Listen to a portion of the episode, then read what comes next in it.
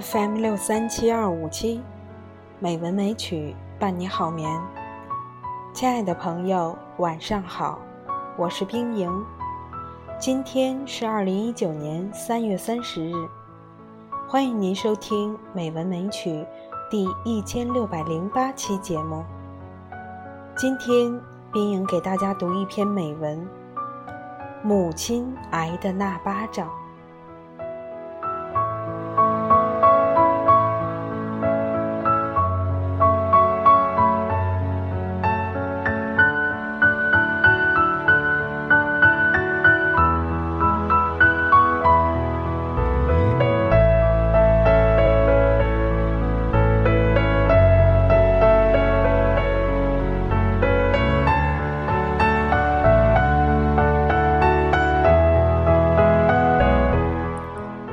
十六岁那年，考入了县中学高中部，是乡里唯一考上县中学的学生。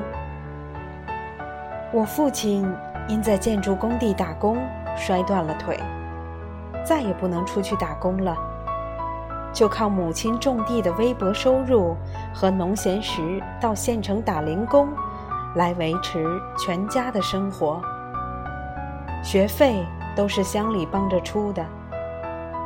乍来县城，看到城里的同学穿得光鲜亮丽，吃着五花八门的零食，还玩着新奇的玩具，我心里羡慕不已，同时也充满了自卑，常恨自己为什么没生在城里。有一次，同学带我去了网吧，从没接触过电脑的我，突然进入另外一个世界。毫无抵抗力的我，便迅速沦陷，欲罢不能。自从我迷恋上网络游戏后，母亲每月给的那点生活费，就捉襟见肘了。我隔一周就会打电话让母亲送钱来。每次看到母亲，都觉得她比上一次又消瘦苍老了些，心里充满了愧疚。可是，当我进入那个虚拟世界时，我就会将现实生活中的一切苦恼抛到了脑后。某天，我又计划着晚上溜出去打游戏，谁知一摸口袋，只剩下几个钢镚了。打电话给母亲，母亲让我下午课外活动时到学校后面的巷口等她。下午，我去校外找母亲。刚走到巷口，就听见巷子里一片吵闹声，听见母亲怯懦的声音：“这明明是我先看到的，你这个疯婆子也不看看这是谁的地盘，你也敢跟我抢？”一个凶神恶煞般的声音传来，似乎有人在私抢什么。我探出头去，刚好。看见母亲正和一个中年男人争夺一个大纸箱，我冲上去想帮母亲抢回纸箱。啪的一声，一记响亮的耳光打在母亲的脸颊上。母亲捂住脸，站在原地，完全被打懵了。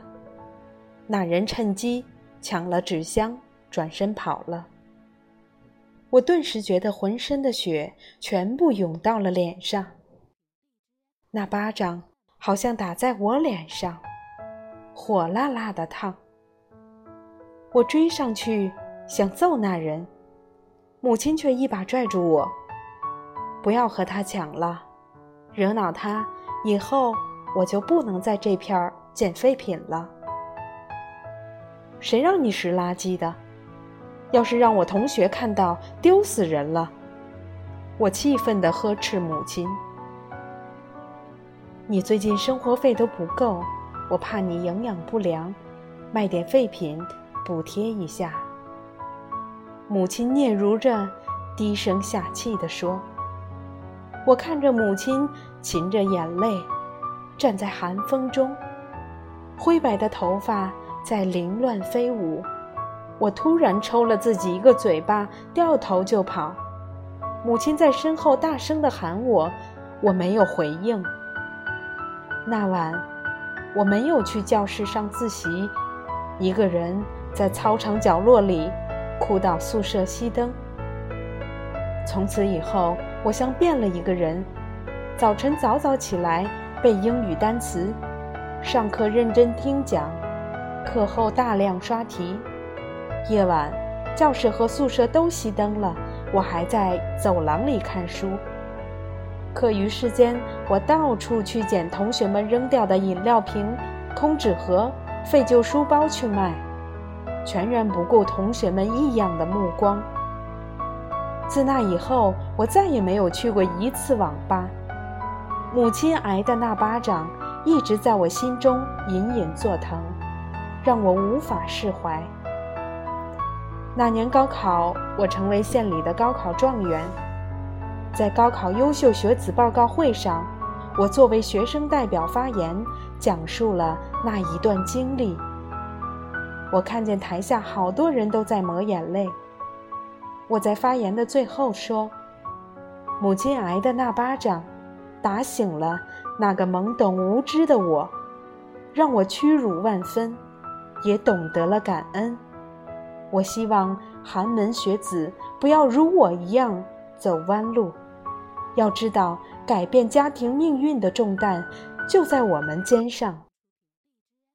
亲爱的朋友，今天就到这里，晚安。